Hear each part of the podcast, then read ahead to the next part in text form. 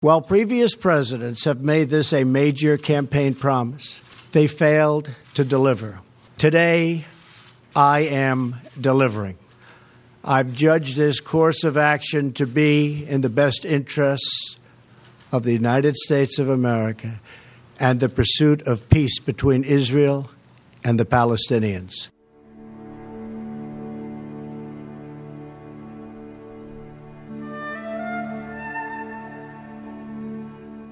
Votos en la ONU sobre Jerusalén.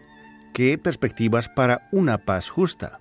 Es con este título que dos intelectuales canadienses, Gilles Bibot, profesor emérito en la Universidad de Montreal, y Laurent Guy, investigador asociado jubilado en la misma universidad, publicaron un artículo de opinión en el periódico canadiense en francés Le Devoir.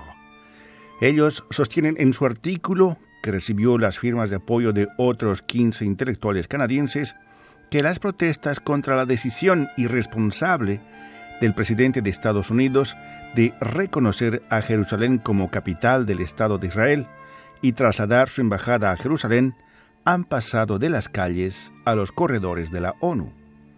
Estados Unidos sufrió una doble humillación, tanto en el Consejo de Seguridad como en la Asamblea General, una gran mayoría de los países ratificó su condena a la decisión estadounidense. ¿Estas posiciones serán capaces de abrir algunas brechas hacia una paz justa? Creemos que sí, pero solo bajo ciertas condiciones, dicen Gilles Vivot y Laurent Gay. Hay que atreverse a desmontar ciertos mitos, dice el artículo. Cuando Benjamin Netanyahu afirma que Jerusalén es la capital eterna e indivisible de Israel desde hace tres mil años, él está repitiendo un mito religioso que sirve para justificar la ocupación y anexión de Jerusalén Este, borrando el papel de Jerusalén en las otras dos religiones monoteístas, la cristiana y la musulmana. En Israel, la arqueología y la historia han sido utilizadas masivamente para autentificar la continuidad de la historia judía que va desde los antiguos hebreos hasta los israelíes de hoy. Desde esta perspectiva, Israel fue construido sobre un principio monoétnico como un Israel definido como judío y sobre una fundación religiosa, como lo demuestra el papel casi constitucional del texto bíblico en el Israel actual. Pocas horas antes de su asesinato en 1995, Yitzhak Rabin había señalado a los partidarios del Gran Israel que aplicar la Biblia a la letra obligaría a los israelíes a evacuar las costas del Mediterráneo porque los judíos de la época bíblica nunca vivieron allí. Yitzhak Rabin denunció así la amalgama hecha por sionistas y religiosos entre la Biblia, la tierra prometida y el pueblo de Israel. Para estos sionistas y religiosos, la Biblia continúa sirviendo como punto de referencia para todas sus políticas actuales la historia canonizada por Israel delimita el contenido de los libros de historia, organiza el calendario de las fiestas nacionales y sirve para judaizar Jerusalén Este. Cualquier crítica a la gran historia nacional es considerada sospechosa de buscar socavar la unidad de la nación al cuestionar un Israel fantasioso, idealizado e inventado. Sin embargo, los historiadores han demostrado la falsedad de la leyenda de un pueblo judío único preservado de la contaminación externa. En última instancia, lo que es problemático y lo que hay que borrar es la existencia misma de los palestinos.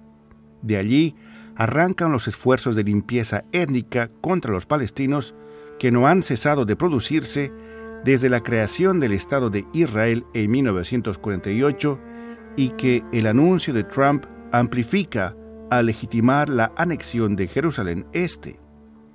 Es necesario oponerse a la idea de que un pueblo, en este caso el pueblo judío, pueda borrar en nombre de su Dios el derecho a la existencia de otro pueblo, los palestinos, que viven en la misma tierra, dice el artículo de opinión publicado en el periódico Le Devoir.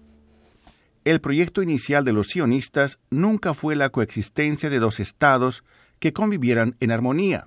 Desde el principio, ellos planearon sistemáticamente y por todos los medios, incluyendo el diplomático, el económico, el militar, la instrumentalización de la Shoah, etcétera, etcétera, la desaparición del pueblo palestino como pueblo. Ya en la década de 1930, Ben Gurion, el padre fundador del Estado de Israel, había pedido a los suyos que aceptaran los primeros planes de partición. Todos los países occidentales, incluido Canadá, aceptaron esta hipocresía, votando primero por la partición de la Palestina histórica en 1947 y luego apoyando, directa o indirectamente, el proyecto sionista que puso fin a todo debate sobre la creación de una Palestina soberana. Pocos países han denunciado la inutilidad de los encuentros diplomáticos sin cuestionar nunca la naturaleza del Estado de Israel como Estado nacional del pueblo judío. Después de más de 70 años de conversaciones, el resultado es que los palestinos han sido cada vez más desposeídos de lo que debe ser su territorio nacional, hasta el punto de que muchos se preguntan ahora la viabilidad de una solución de dos estados si no se hace nada para contrarrestar el proyecto sionista. La, entre comillas, comunidad internacional, que incluye tanto a los gobiernos árabes como occidentales, ha fracasado en su deber de hacer respetar el derecho internacional y los derechos de los palestinos, dice el artículo de opinión publicado en las páginas del periódico canadiense Le Devoir. Muchos gobiernos que se jactan de ser estados de derecho aceptan que Israel se burle del derecho internacional. La abstención de Canadá en la ONU es vergonzosa porque al negarse a condenar la violación unilateral del derecho internacional por parte de Estados Unidos, Canadá debilita aún más a esta institución. Si no la ONU, entonces ¿quién protegerá ese derecho? ¿Quién lo hará cumplir? se preguntan en su artículo Gilles Bibot y Laurent Gay.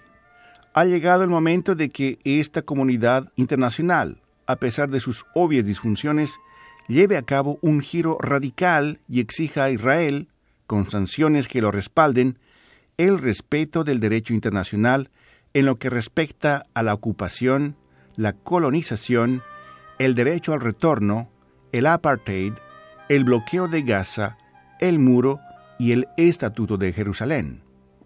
Es necesario romper con la complicidad incondicional y sistemática de esta comunidad internacional con Israel y tomar nota de la asimetría abismal existente entre Israel y los palestinos, a quienes se les exige que se entiendan. Los, entre comillas, procesos de paz, escribía Jacob Rapkin, no fueron más que meras ilusiones políticas que le permitían a Israel llevar adelante inexorablemente la colonización de los territorios palestinos ocupados desde 1967. No se trata de dos estados que se enfrentan con los mismos medios, sino de un actor palestino completamente dominado por una potencia nuclear. Las Naciones Unidas, que han desempeñado un papel importante en la partición de la Palestina histórica, deben recuperar el liderazgo en la aplicación de un auténtico proceso de paz basado en el derecho internacional. Por su lado, los palestinos y palestinas han comprendido desde hace mucho tiempo que los países árabes y los gobiernos occidentales los han abandonado al poder de fuego de Israel. Es por esto que surgen sus llamados a las personas de buena voluntad de todo el mundo para que apoyen sus iniciativas de paz, tanto a nivel diplomático como de movilización solidaria. Entre estos medios, dice el artículo, pedimos a nuestros conciudadanos que apoyen la campaña de boicot, desinversión y sanciones, una campaña pacífica y ciudadana lanzada en 2004 por la sociedad civil palestina para exigirle a Israel que respete el derecho internacional, de ello depende una paz justa, dicen finalmente Gilles Bibot y Laurent Gay en las páginas del periódico canadiense en francés Le Devoir. Rufo Valencia, Radio Canadá Internacional.